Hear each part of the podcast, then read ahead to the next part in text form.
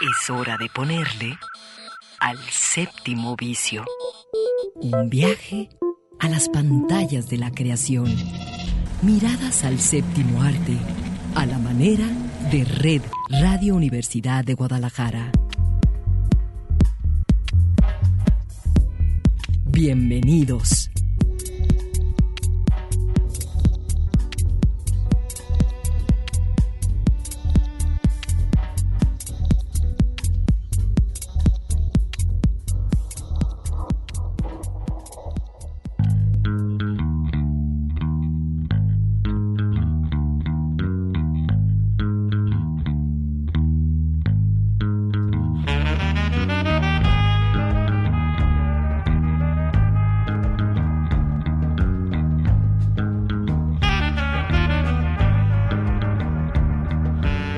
Son las 3 de la tarde, así comienza hoy el séptimo vicio.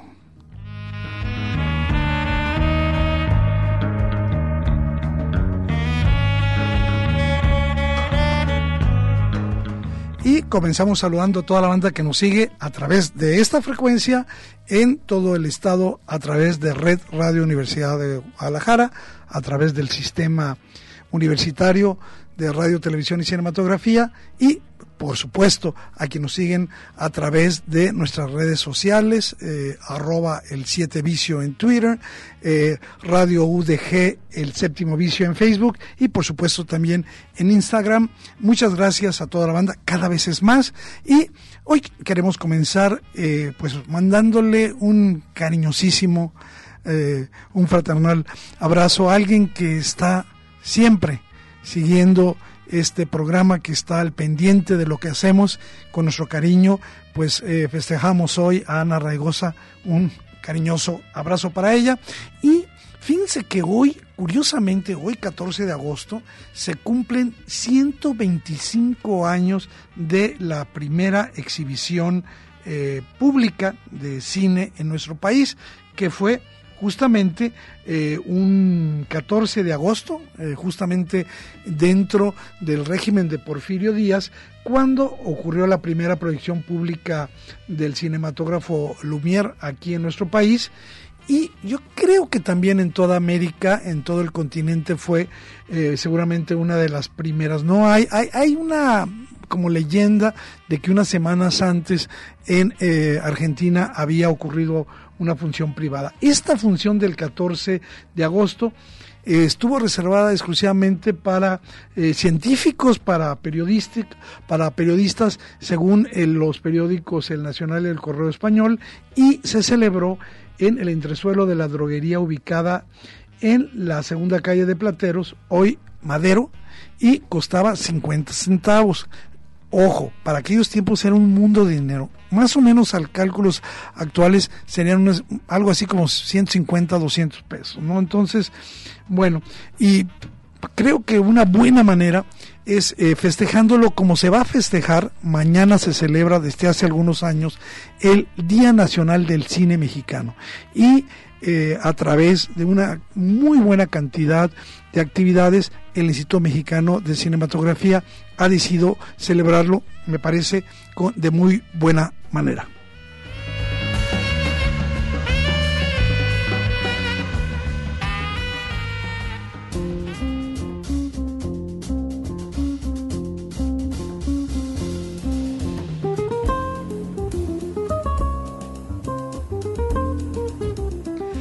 Sí, eh, el IMCINE eh, ha preparado un, un, este, un conjunto de actividades que lleva como eje rector la idea de todo lo que vemos.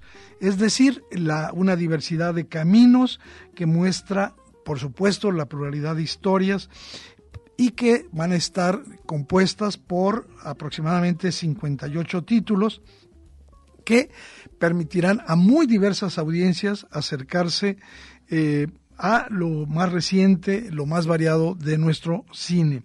Eh, esta celebración, el día que se festeja es el 15, mañana 15 de agosto, será desde mañana 15 de agosto hasta el 19 de septiembre, es decir, un poquito más de un mes, a través de diversas funciones especiales y diciendo que algunas de las películas que se van a proyectar, que se van a exhibir, no nunca habían sido exhibidas antes, ¿no? Hay eh, cine indígena, comunitario, eh, cine con temática de eh, grupos afrodescendientes, documentales, piezas experimentales, cine de la diversidad sexual y una buena cantidad de géneros cinematográficos como horror, comedia, melodrama, que se van a poder disfrutar en diversas plataformas. Por supuesto, la plataforma natural es la plataforma del, el, del IMCINE, que es Filming Latino, en donde eh, pues se va a exhibir una buena, una buena parte. Ahorita vamos a comentar algunas de las principales películas que se van a exhibir ahí. También van a apoyar este esfuerzo del Día Nacional del Cine Mexicano 2021, 21 televisoras públicas en 18 estados del país y también se están planteando 71 sedes presenciales eh, que incluyen teatros, salas de cine, universidades, centros culturales, museos, bibliotecas, cineclubs y también, ¿qué creen? Centros de centros federales de readaptación social. bueno, vamos a comenzar con el streaming. Eh, en la plataforma Film Latino se van a programar eh, funciones especiales de diversas películas, entre las que yo destacaría primordialmente Fauna, la película de Nicolás Pereda, que se va a exhibir eh, el próximo sábado 21 de agosto. Y también quiero recomendarles muchísimo un documental eh, verdaderamente interesante, un documental que a mí me llamó mucho la atención y que se llama La Mami es un documental eh, sobre un personaje particular que trabaja en un prostíbulo.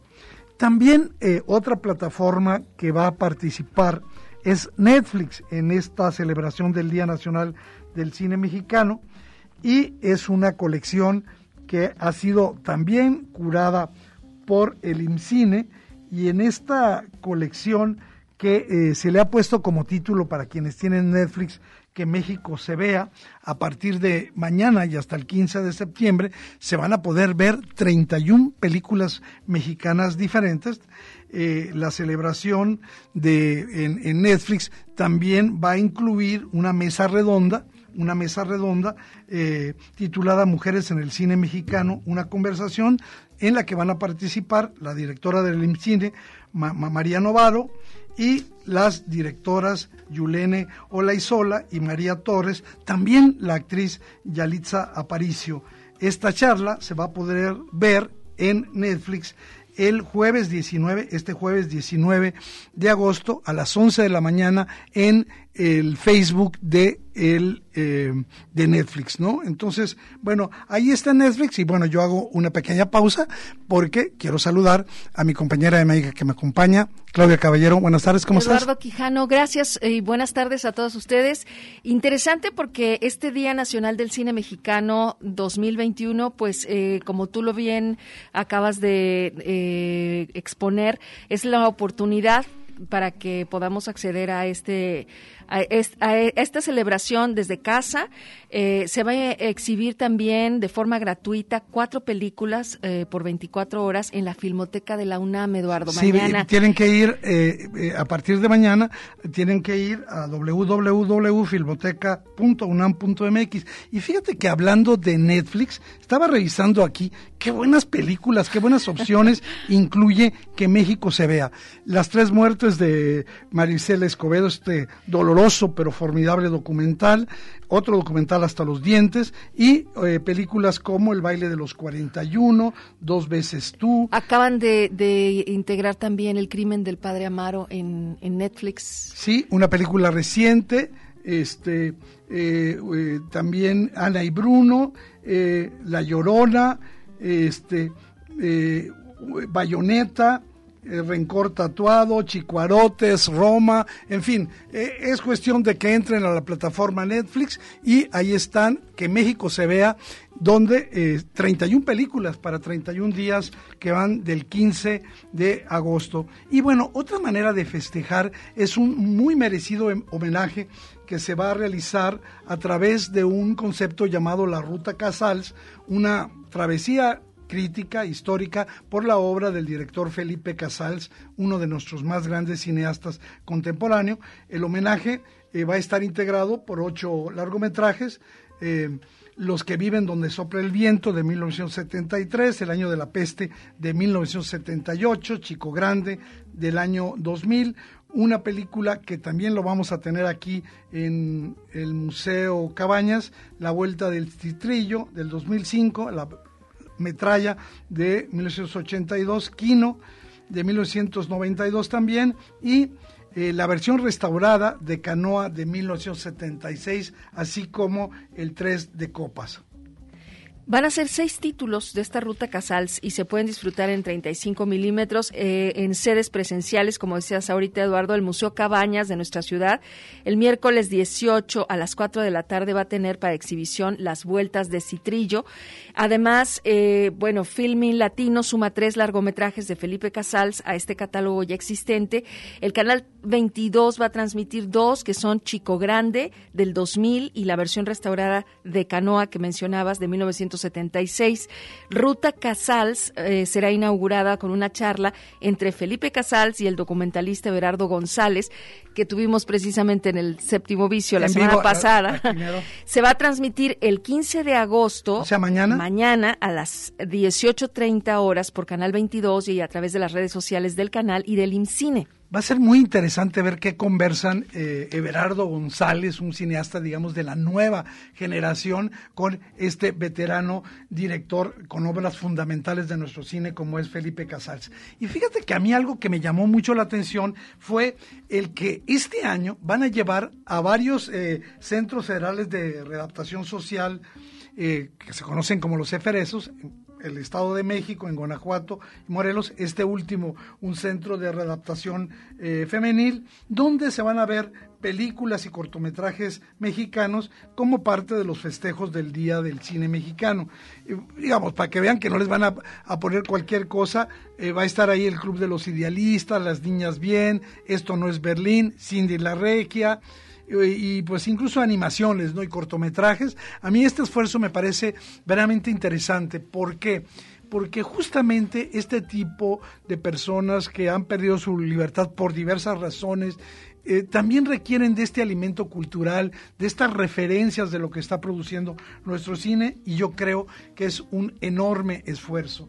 Eh, también eh, este año el IMCINE tomó una decisión de eh, presentar fuera de México cine mexicano durante este tiempo y la Secretaría de Relaciones Exteriores a través de distintas instancias internacionales en, acuerdo con ello van a realizar 215 proyecciones de 24 películas mexicanas en más o menos 50 embajadas o representaciones diplomáticas de 35 eh, países tanto para los mexicanos que viven en el extranjero como para eh, eh, los eh, habitantes de esos países. Voy a poner un ejemplo que a mí me llamó la atención. Ayer viernes, la Embajada de Alemania presentó, exhibió la película Los Lobos de Samuel Kishi. Está buenísimo. Buenísimo. Y en el Festival Internacional de Cine de Melbourne, tanto hoy como el próximo lunes eh, eh, ahí en Australia, se van a exhibir una película de policías de Alonso Ruiz Palacios y este documental Nudo Mixteco de Ángeles Cruz. Y bueno, este, yo creo que el esfuerzo es monumental. Creo que, como muy pocas veces, el Día Nacional del Cine Mexicano tiene, a través de, como ellos lo plantean, de diversas rutas, la oportunidad de acercar a muy diversas audiencias a lo que se hace en nuestro cine hoy. Todo lo que vemos, me gustó. Todo lo que vemos está muy padre. Y bueno, vámonos ahora a otra cosa.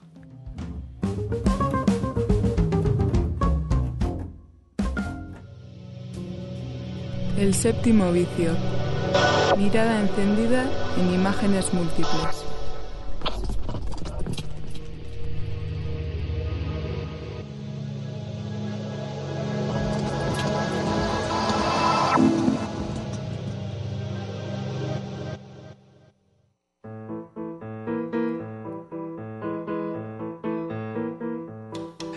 Claudia, ¿cuántas formas tan diferentes hay de gestionar, de conseguir fondos para realizar un proyecto cinematográfico?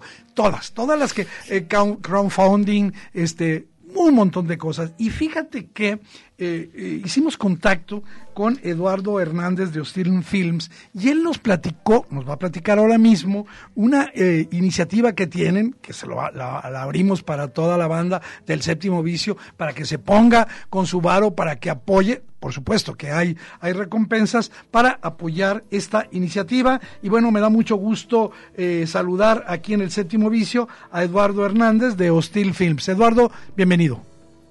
Hola Eduardo, ¿qué tal? ¿Cómo están? Muy bien. Oye, pues fíjate que me llamó mucho la atención. Platícanos qué están haciendo ustedes, porque entiendo que tienen en cocimiento, en preparación, en desarrollo, a lo mejor algunos otros proyectos también en etapa final, que están ahí y como todo necesita recursos, necesita varo, y ustedes tienen una iniciativa que nosotros queremos compartir con el público del séptimo vicio. Sí, mira, lo que estamos haciendo es, estamos haciendo una serie, es una antología de cortometrajes. Van a ser 10 cortometrajes y la serie se llama Mente Mono o Monkey Mind en inglés. Ok. Y, bueno, ahorita estamos, eh, terminamos el primer episodio y estamos en la postproducción. Y tenemos nosotros en nuestras manos una colección de cine de artículos muy antiguos de cine, son artículos de desde 1950, 1940 hasta los 80, ¿no? Oye, Eduardo, te saluda Claudia Caballero. Estos artículos a los que te refieres, ustedes los han, Eduardo, los han ido eh, recoleccionando, los han ido este, recolectando de, de, algún, de algún lugar en particular o los han buscado específicamente para conseguirlos. No, estos artículos solían ser parte de una colección más grande, de que pertenecían a los, bueno, dicen, son historias que pertenecían a los fundadores del UDG y a gente que trabajaba en Televisa hace muchos años. Oye, qué interesante. Tenemos, O sea, digamos que podrían tener ustedes, ¿cuántas piezas tienen? Pues mira, ahorita en equipos como físico, o sea, como proyectores, son nueve artículos. Ajá. Tenemos un, un lector de microfilm marca Kodak 310A.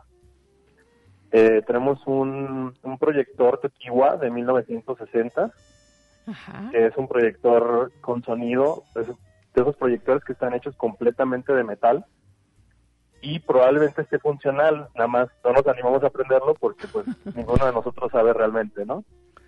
oye Eduardo, este y, bueno, yo ya me porque soy bastante curioso, me puse a revisar eh, esta, estos, eh, el catálogo de estos cinco, perdón, de estos nueve, eh, digamos, artículos, de estos nuevos objetos que son eh, proyectores, y de pronto en uno de ellos eh, mencionan que también van a poner a disposición ustedes eh, algunas películas de, ese, de esa época.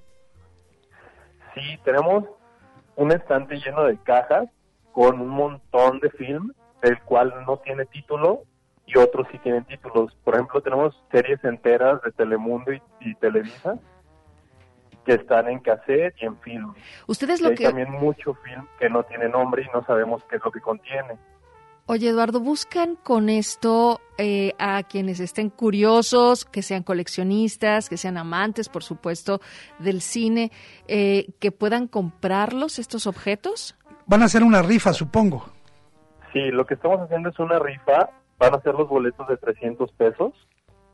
Van a ser 190 boletos y bueno, pues es para ganarse la colección completa, porque si había gente interesada en objetos por separado, pero creemos que es mejor que se lleve la colección completa porque pues vienen el film y los cassettes y además los proyectores para verlo. Claro. Oye, yo ya me anoto con un boleto, no lo estoy diciendo aquí de dientes para afuera, porque quiero que nos digas, eh, primero, eh, ¿de qué van los proyectos que ustedes están realizando y que quieren, digamos, eh, empezar a concluir, a terminar, a ofrecer este con el dinero que puedan eh, conseguir a través de esta rifa? A ver, platícanos un poquito del contenido de este de esta colección o de este de esta serie de cortometrajes. Nosotros en Hostel Films nosotros tenemos la visión de hacer puro cine de thriller y terror porque creemos que es un género que no se ha explotado mucho en México. Y entonces, hasta ahorita, como productora, hemos hecho nomás tres cortometrajes y empezamos a hacer la serie. Estos cortometrajes, por ejemplo, han estado en, fueron finalistas en Alemania, en Múnich, en el New Wave Film Festival. Uno de ellos también tuvo una mención honorable en el T-State eh, Festival de Nueva York. También han estado en Corea, fue finalista en Seúl. Y pues han estado también en Los Ángeles y en Londres. Y ahorita, como queremos sacar pues algo más que nos produzca a nosotros, decidimos hacer una serie. Y ahorita nuestro primer episodio ya está por terminarse, nomás ahora sí nos quedamos sin feria para hacer el diseño sonoro. Y pues vamos a empezar el siguiente episodio y ahora ya venimos con un equipo muchísimo más grande porque el primer episodio la verdad nos creó como una infraestructura y una serie de contactos que nos están dando posibilidades de hacer cosas cada vez más grandes. Es que, ¿sabes? A quienes somos espectadores, este, nos podrías hablar, Eduardo, de ¿cuánto cuesta hacer algo como lo que ustedes están proyectando? ¿Sí? yo no tengo ni la menor idea. Ahorita dices, lo que nos falta es el diseño sonoro eh, y que ustedes emprendan y tengan la creatividad y el empuje para hacer esta rifa, me parece este, loable. Eh, pero bueno, es, es mucho lo que requieren. Pues, mira, normal, el primer episodio lo empezamos como, o sea, todo empezó como una idea y se va a hacer y se va a hacer y no nos deteníamos a pesar de que no teníamos el dinero. Ajá. Y poco a poco se fueron dando las cosas conforme fuimos desarrollando en lo que podíamos hacer sin dinero, ¿no? Que yo hacía el guion, eh, conseguíamos los actores, después le decíamos amigos. Y al final, pues poco a poco con desconocidos y conocidos se fue juntando el dinero y pues se logró hacer el primer episodio. Oye, y pues bueno, eh, yo, yo creo que toda esta aventura y este seguimiento y esta tenacidad con la que ustedes están eh, buscando eh, cumplir con su visión, que además a mí me parece sumamente interesante descubrir que ustedes tienen claridad acerca del enfoque que le van a dar a cada uno de estos contenidos y además pues el hecho de que han recibido ya el aval en distintos festivales de la calidad de sus productos. Si la banda que nos está escuchando ahorita quisiera comprar un boleto como yo lo quiero hacer, ¿qué es lo que tenemos que hacer? ¿A dónde nos tenemos que dirigir? ¿Hay que llamar a algún lado? ¿Hay que entrar a alguna página? Pues mira, pueden buscarnos en redes sociales Estamos en Instagram como Hostel con Viajo Film. Eh, a ver, eh, es con H, ¿verdad? Deletréalo para que le quede claro a quien nos, nos escucha. Es H-O-S-T-I-L-E guion bajo Films. Sí, Hostile Films. Hostile Films. Es como filmes hostiles, ¿no? Pero en inglés.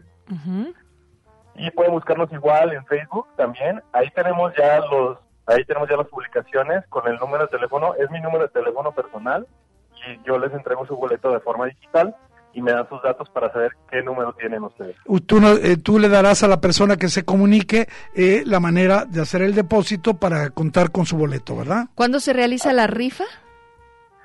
Pues yo, a mí me gustaría vender todos los boletos para el 15 de septiembre. Pues tenemos tiempo, tenemos tenemos exactamente un mes. Entonces, un poco para hacer un resumen, mi estimado Eduardo, eh, este grupo eh, que está realizando cortometrajes con contenidos, digamos, de thriller, de, de horror, eh, está realizando una, una rifa de una colección de objetos cinematográficos, proyectores, películas, editores, eh, digamos, con valor histórico, y esta colección de nueve se la ganará una sola persona. Yo ya revisé el catálogo y quienes estén interesados en comprar eh, un boleto o boletos para esta rifa, eh, pueden ingresar a las distintas redes sociales de Hostile Films, H-O-S Tile eh, guion bajo films en Instagram, lo mismo en Facebook, eh, donde eh, pues ahí van a encontrar los teléfonos para llamar y comprar su boleto. Así es.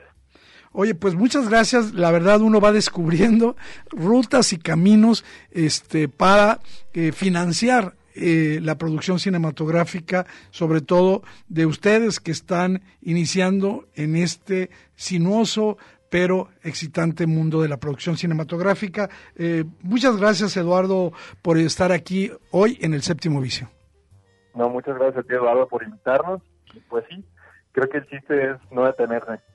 No, no detenerse y sobre todo con esa seguridad. Y, y ustedes tienen un, yo digo que un hándicap muy bonito. Están ofreciendo una recompensa que los que somos gustosos de estos asuntos del mundo del cine y, y el lograr contar con una colección de artículos de proyectores este a través de una rifa suena la verdad bastante cool. Bueno, pues un abrazo y seguimos en contacto. Yo entraré a tus redes y eh, pues me apuntaré con un boleto a ver cómo me va. Ojalá que se la gane que pueda usarlos de adorno, porque nosotros la compramos para ponerlo de adorno en la productora, pero pues nunca se armó por cosas del COVID y todo eso. Sí, que lo pongan como museo.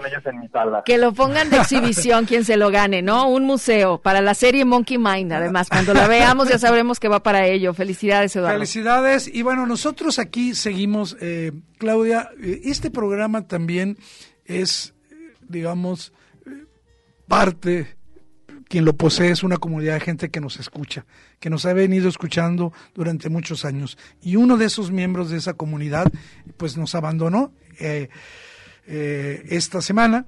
Y eh, pues eh, él nos escuchaba en Colima de vez en cuando, un amante del cine, un conocedor del cine, Hugo Sandoval, y desde aquí, pues una manera sencilla de agradecerle. Es una canción que estoy seguro que a él le gustaría haber escuchado y sobre todo decirle así, igual que a él, a toda la gente que nos acompaña, muchas gracias.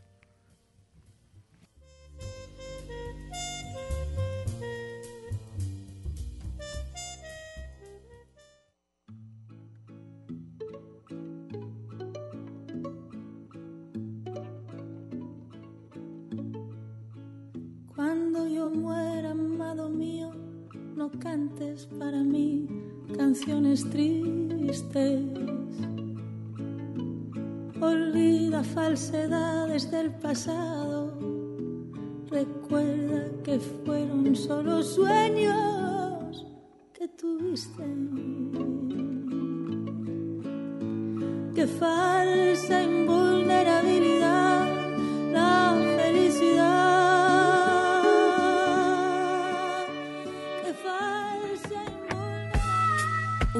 navegaciones caprichosas sobre la producción audiovisual en el séptimo vicio.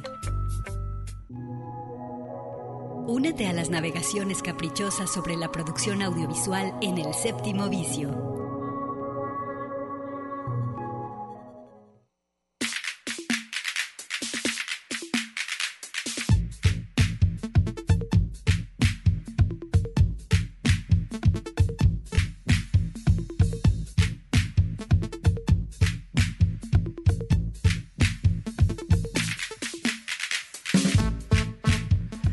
Regresamos al séptimo vicio, Claudia Caballero. Y Eduardo Quijano, que ya sé por qué te gustó esa película de Byzantium. Ya pues, sé, ya sé. Ahorita vamos a entrarle a las recomendaciones, sugerencias de films que están en, eh, en las diferentes este, plataformas de streaming. Esta que mencionas de Byzantium está en Amazon Prime. ¿Y te gustó porque sale Saoirse Ronan? Sí, Saoirse Ronan. Bueno, nadie sabe cómo pronunciar, ¿verdad? Tú pues creo que lo pronunciaste mejor. Eh, ni ella misma dice cómo se pronuncia su nombre.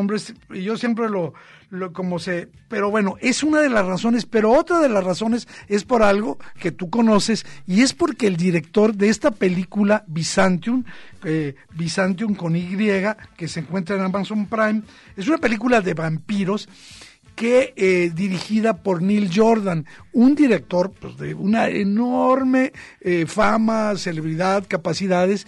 Él hizo eh, eh, en 1994 una película de vampiros que se volvió clásica, que se llamaba Entrevista con el vampiro, en la cual eh, salía um, John Travolta. No, perdón, sí, ayer dije John Travolta, ¿no? Sí, Tom Cruise. Tom Cruise. Y este Y bueno, ahora eh, en Byzantium, que es una película del 2012, regresa esta historia de vampiros. Es una historia bastante potente, no solo, digamos, por el tema. Eh, eh, por su intensidad. Es una película que tiene muchos elementos, digamos, hipnotizantes e incluso poéticos, ¿no? la estética de la película es realmente atractiva y bueno, Aquí hay algo que va, decías tú, eh, acerca de Saoirse Ronan. Pues sí, la película está eh, encarnada la historia en dos personajes eh, femeninos muy fuertes, Eleonor y Clara. a ellas las une un, un enigmático vínculo familiar y ambas viven de manera errante, huyendo de unos bastante misteriosos perseguidores. Eh, en realidad, estas dos vampiros llevan 200 años deambulando por distintas ciudades y alimentándose de la sangre de sus víctimas, mientras que Clara elige a hombres que se aprovechan de la debilidad de las mujeres, Eleonor hace las veces del ángel de la muerte para ancianos que se encuentran al final de sus vidas. Digamos, ya estoy marcando de cómo sobreviven estas dos mujeres, ¿no? Y tú decías de Saoirse Ronan, ella va a interpretar a Eleonor, esta vampira nómada, que tiene un, digamos, yo diría como, como la vocación de contar su vida, de ser ella misma y, tener una vida propia, ¿no? Y eh, creo, desde mi punto de vista, y no porque eh, admire mucho el trabajo de Ronan, creo que hace un vampiro verdaderamente ideal. Su rostro, con, digamos, múltiples planos, es austero, como eh, es lo que ella generalmente hace en sus películas, y, austero, digamos, como una máscara de la muerte, pero sus ojos están llenos de incandescencia, de vida, son ojos azul gris y, que nos van a, digamos, a llevar a lo que ella lleva por dentro.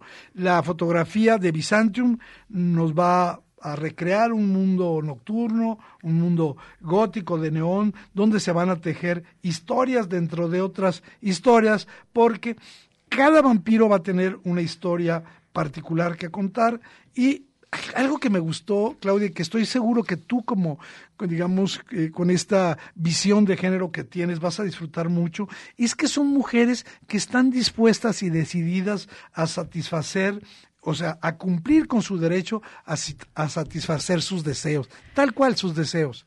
Sí, es una película que creo que eh, hay que ver en la referencia que tú hacías de entrevista con el vampiro y que bueno, pues sí, recordamos a Tom Cruise, pero en ese momento y en ese 1994, pues la pareja que interpretó junto con este Tom Cruise fue Brad Pitt. Brad Pitt, sí. Brad Pitt y este digamos que fue hit eh, en carteleras, pero basado en una novela bastante interesante que también de Anne Rice, sí, sí, que, que tuvo fue un bestseller. Exacto, entonces creo que la visión a mí sí este me gusta que hayas puesto en la lista hoy Byzantium porque me gusta mucho el trabajo de Neil Jordan.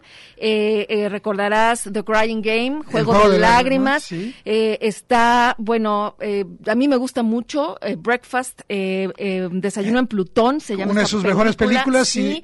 Y yo le decía a Eduardo la semana pasada que está este drama de Michael Collins, el líder este irlandés que bueno, pues también hace una, una muy buena película. Creo que el, el poder llegar ahora a este Byzantium con la referencia de ya trae un trabajo de vampiros, pero también trae un trabajo, como tú decías, de esta perspectiva de sus personajes muy, muy bien cuidados. Eh, tiene mucho detalle en, los, en todos los personajes. Y la, la dirección actoral es soberbia. Ahí está Byzantium en la plataforma Amazon Prime, pero tenemos también más sobre mujeres. Este un personaje histórico muy interesante.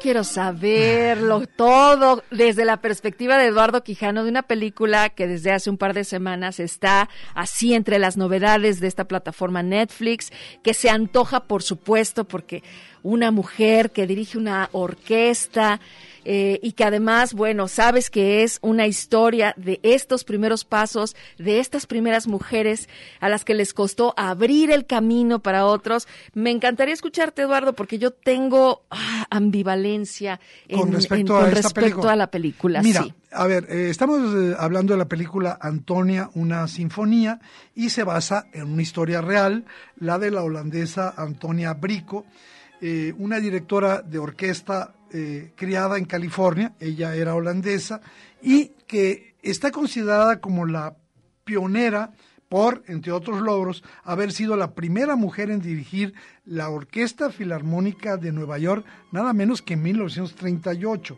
Ella ya había sido la primera mujer que dirigió la Orquesta Sinfónica de Berlín en los últimos años de la década de 1920. Fíjate que eh, eh, ella tuvo una trayectoria muy silenciosa, silenciosa a veces a fuerzas. ¿Por qué? Porque eh, lo que durante muchos años hacían los logros, las conquistas de las mujeres en distintos espacios de la cultura, de la vida social, no eran relevantes y no, no se les hacía mucho ruido. Y yo creo que parte de lo interesante es mostrarnos, tú ya lo anunciabas, a una mujer que va a romper las convenciones que impregnaban el mundo de la música justamente hace pues 80 años, ¿no? Eh, ella, el personaje de Antonia eh, Brico, durante muchos años luchó incansablemente por hacerse un lugar entre los grandes de la música clásica pero esta destreza que ella tenía como director, como directora de orquesta, se enfrentó siempre eh, con la prensa, con los altos cargos en las orquestas, siempre manejadas o, con decisiones de los hombres y sobre todo, hay que decirlo, con una estructura donde la marginación social y laboral de las mujeres funcionaban. ahí estaban arrinconadas y este yo creo que, aunque no es una película perfecta, uno termina creyéndose la historia de esta Antonia Brico que nos presenta Antonia una sinfonía. No solo por, por una maravillosa actuación de la actriz que la interpreta, Christiane de Brugin, eh, pero yo creo que la historia empieza siendo muy fría y a lo mejor es lo que no te gustó y va poco a poco, digamos, entibiándonos con las sensaciones, con los esfuerzos de esta mujer, ¿no? Y hay ahí un, y, puede ser fallido, una especie de subtrama trans, transexual que no termina de cuajar en la película, pero que está presente. Y fíjate que ese sí, e, ese dato me gusta, incluso me gustó cómo manejaron justo a lo que te refieres en este momento, ese, ese mm, recurso de uno de los personajes en los que te muestra también esta otra parte. No me parece que fue eh, a fuerza. Eh, no a fuerzas, pero le faltó desarrollo desde mi punto de vista. Creo que comienza muy bien la película. Yo la disfruté muchísimo en su primera parte, hasta que llegó este momento eh, ¿Será que, será que el, abordaje de la historia romántica que ella tiene precisamente con este, con uno de los sujetos que a fin de cuentas, este, parece que también, aunque está cerca, le pone el pie, como en muchas historias de estas mujeres en donde, pues claro que, que eran hombres quienes hacían invisible el mismo trabajo de ellas. Eh, tú lo sabes, eh, soy feminista, no mujerista, entonces no me fui por la película porque era una historia de la mujer la primera mujer, entonces fue, incluso tuve mi, resistencia a verla un poquito y después fue, bueno, vamos viéndola, ¿no?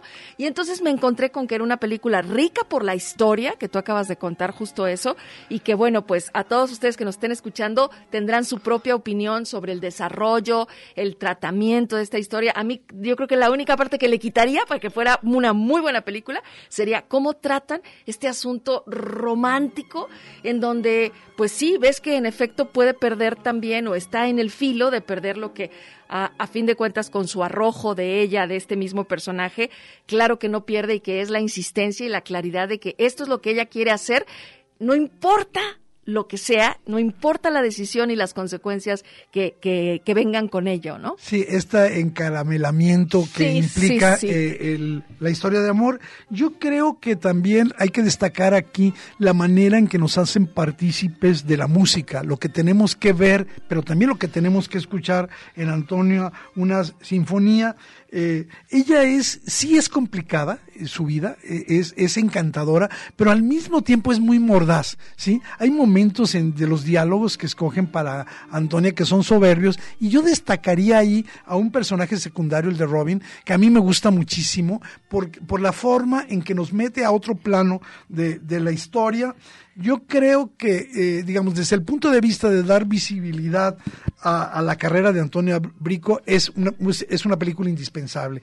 Como, eh, como película de música, me parece que tiene digamos, momentos muy relevantes y sí, tiene razón, eh, quizás le dieron demasiadas concesiones al público más amplio con esta historia de amor un poco endulcorada. Sí, Eduardo, ahí está en Netflix para quienes no han visto Antonia, una sinfonía que puede ser una eh, sugerencia que tomen para esta tarde de sábado. y muy tranquila, ¿no? Muy a gusto. Y además coincido contigo en extraordinaria la actuación de, de Cristian de, de, Sí. muy buena. Muy buena. Bueno, ahora vamos a pasar de esto a una película realmente encantadora, de esas que uno cuando dice una animación diría para toda la familia, para niños y grandes, pero Tal vez no. Vamos a escuchar algo sobre esta animación que pueden encontrar también en Netflix.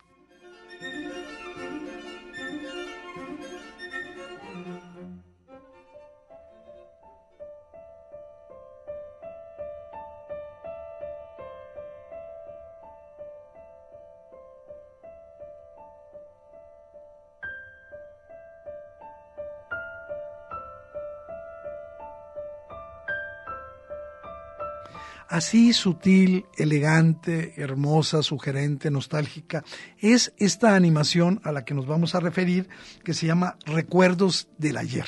Está en Netflix y es eh, una, una animación basada en una serie de manga autobiográfica de la autora Otaro Okamoto y la película sigue a una mujer, una mujer eh, que vive en Tokio, que tiene 27 años, ella se llama Taeko, y se toma unas vacaciones en el campo alrededor de 1982.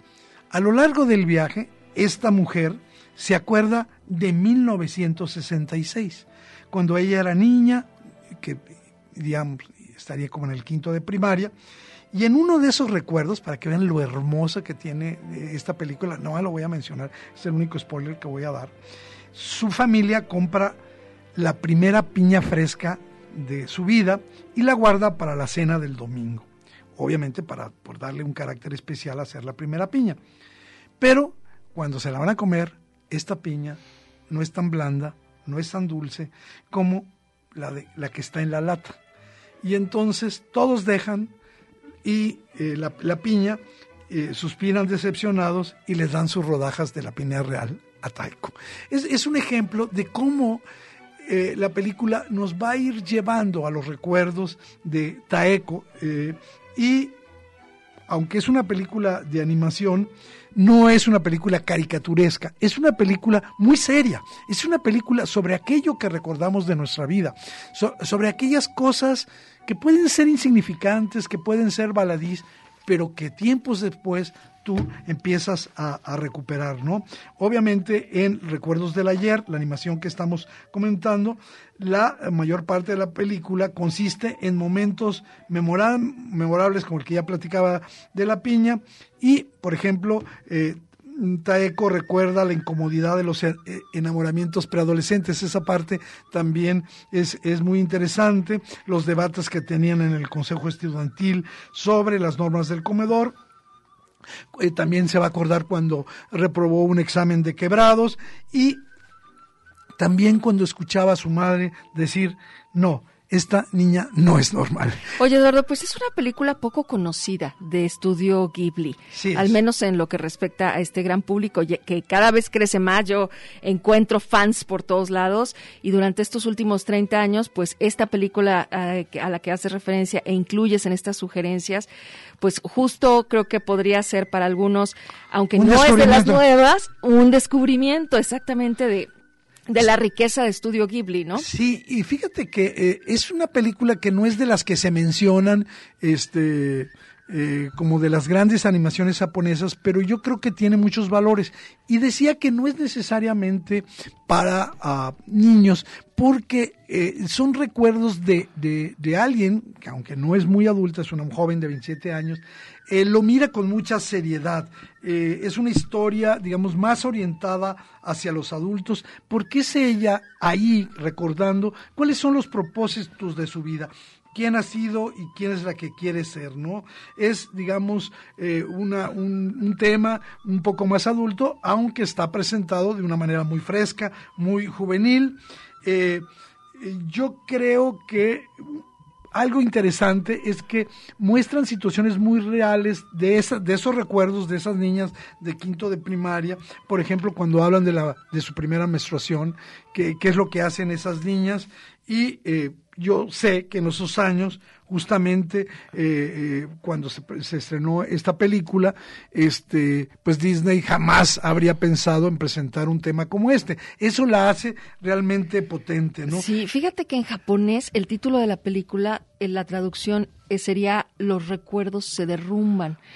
Y entonces, aunque si bien funciona mejor Recuerdos de ayer por este doble significado, este coincide entonces con lo que tú estás diciendo de lo fuerte al, al pensar en es una película de adultos porque la protagonista Taeko se siente atormentada en algunos Sí, momentos por su yo más joven, por estas cosas que nos suceden, y, y- y- y creo que aquí nos podemos incluir cada quien en sus propias historias, que puede haber heridas que no se curan y que están frescas en la mente, es, es la propia historia, ¿no? Sí, y fíjate que algo interesante es que no es una película que, que te castiga con el ayer, sino que te hace ver que finalmente el ayer ya pasó y que ahora te estás preparada, y eso, bueno, ya no vamos a comentar más de Recuerdos del Ayer, esta eh, animación, soberbia animación de los estudios Ghi- Ghibli que se puede ver en la plataforma Netflix. Pero bueno, Claudia, siempre dejamos hasta el final, ahora sí tenemos más tiempo para hablar de una serie verdaderamente diferente, eh, no necesariamente extraordinaria, pero que estoy seguro, ahora que hemos estado hablando de mujeres, que prácticamente en todas y cada una de nuestras propuestas eh, que recuerdo rápidamente, Antonia, una, una sinfonía en Netflix, Byzantium que trata de dos mujeres vampiros, recuerdo del ayer que trata de los recuerdos de una joven de 27 años, también vamos a hablar de una serie, de una serie que habla de una mujer que quiere escapar.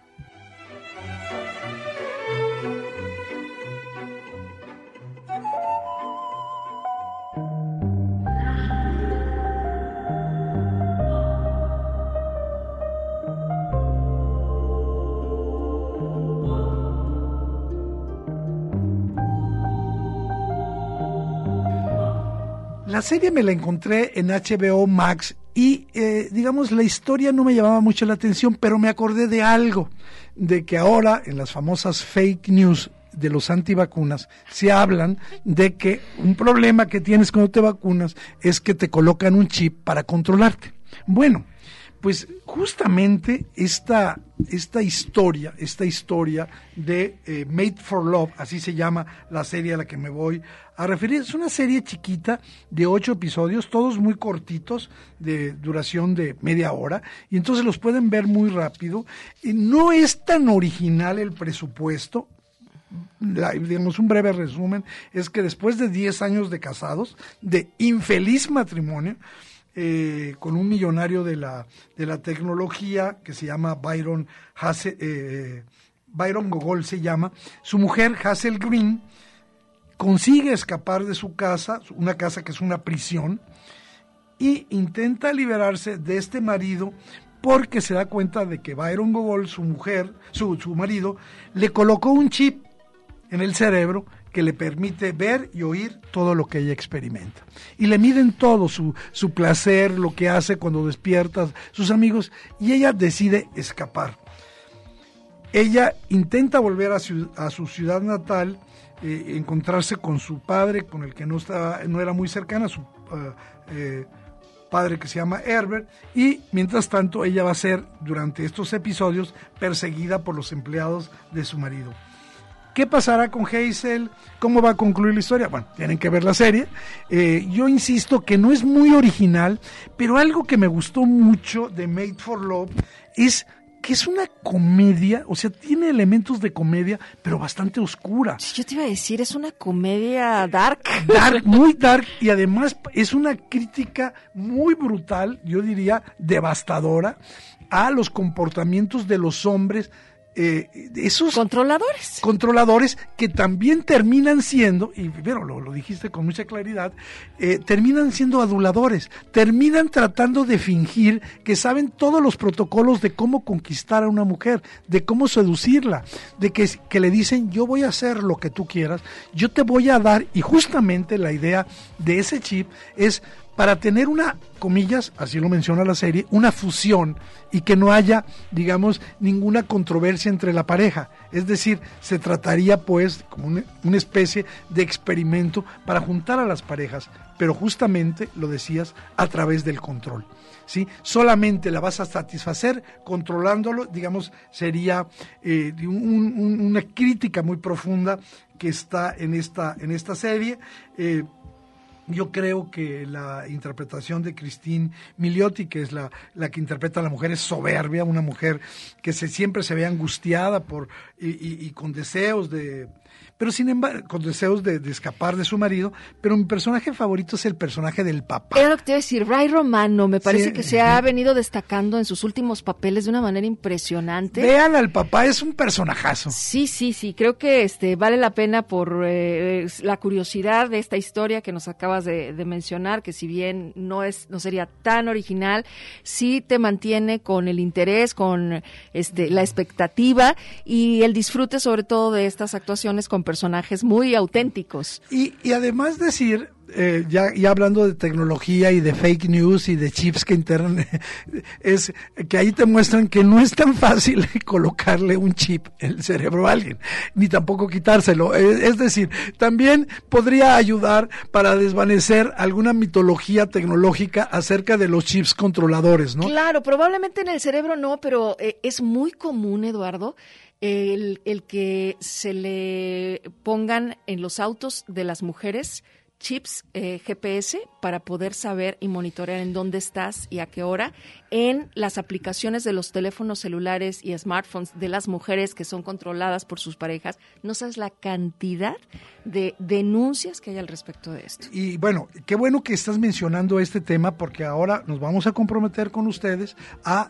Eh, hacer una selección de películas eh, de hombres celosos, de hombres controladores eh, con sus mujeres, porque es un tema que cada vez está más presente en las nuevas parejas, un poco bajo el supuesto de que se quiere la seguridad de esas mujeres, dado que están amenazadas, etcétera, pero los controles a través de la tecnología por lo que tú comentas, sí, sí. pero a través también de otro tipo de sanciones, de miradas, de vestidos, de incluso de elección de muchas cosas. Creo que sería muy buen eh, eh, contenido para un programa aquí en el séptimo vicio, escoger películas que nos muestren de qué manera estos hombres controladores, no decir celosos, eh, lo aplican a sus historias de relación de pareja. Bueno, aquí está, hemos hablado de Made for Love, una serie de ocho episodios cortitos que se encuentra en la plataforma HBO Max. Eh, Claudia, yo creo que también vale la pena eh, mencionar que nosotros en este momento no estamos comentando eh, sobre la cartelera en las salas, lo hacemos, pero creemos que en estos días sí conviene que quienes así lo deseen hagan un esfuerzo y hacemos pues una invitación a, todo mundo a que sea consciente de la nueva ola en la que nos encontramos y que cada quien dé sus responsabilidad individual, familiar y colectiva, pues hágalo pertinente, sana distancia, mascarillas, limpieza sanitaria, en fin, eh, no está de más recordarles que estamos pasando por una etapa bastante complicada de, eh, pues de contagios y de nuevas, de, de nuevas personas, particularmente jóvenes y niños que están siendo hospitalizados. Sí, totalmente. Por eso hoy decidimos hacer una pequeña pausa, esperar cómo viene y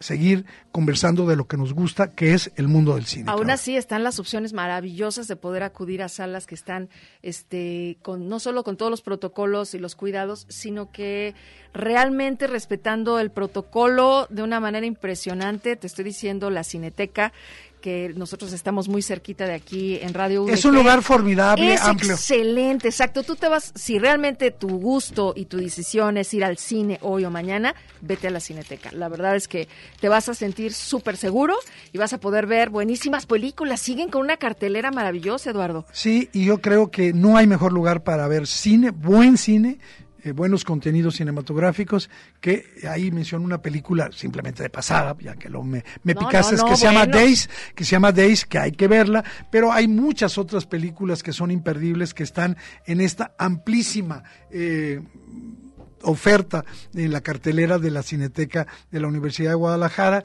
que yo creo que se caracteriza por ofrecer diversidad, de, contenidos, cine de calidad y en esos espacios disfrutables donde está la mayor seguridad. Bueno, pues se nos ha acabado el programa del día de hoy. Claudia, creo que eh, hemos pasado del Día Nacional del Cine Mexicano a una rifa de objetos cinematográficos a opciones en streaming, tanto de películas como de series, y es momento de decir hasta pronto. Gracias Eduardo Quijano, gracias Alejandro y a todas ustedes personas ávidas de escuchar estas propuestas y sugerencias del cine en casa y bueno, pues a disfrutar el fin de semana. Y yo creo que empezar a disfrutarlo con un buen funky. Hasta el próximo sábado.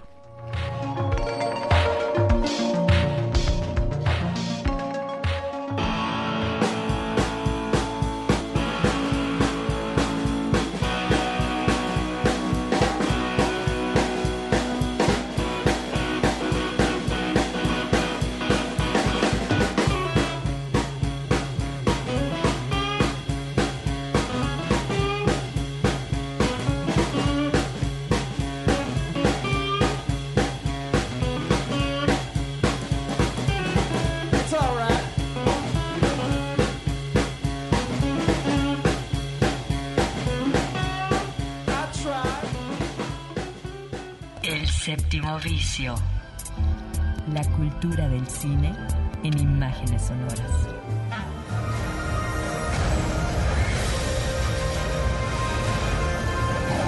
Miradas al séptimo arte, a la manera de Red Radio Universidad de Guadalajara. Escúchanos todos los sábados desde las 3 de la tarde. Hasta la próxima.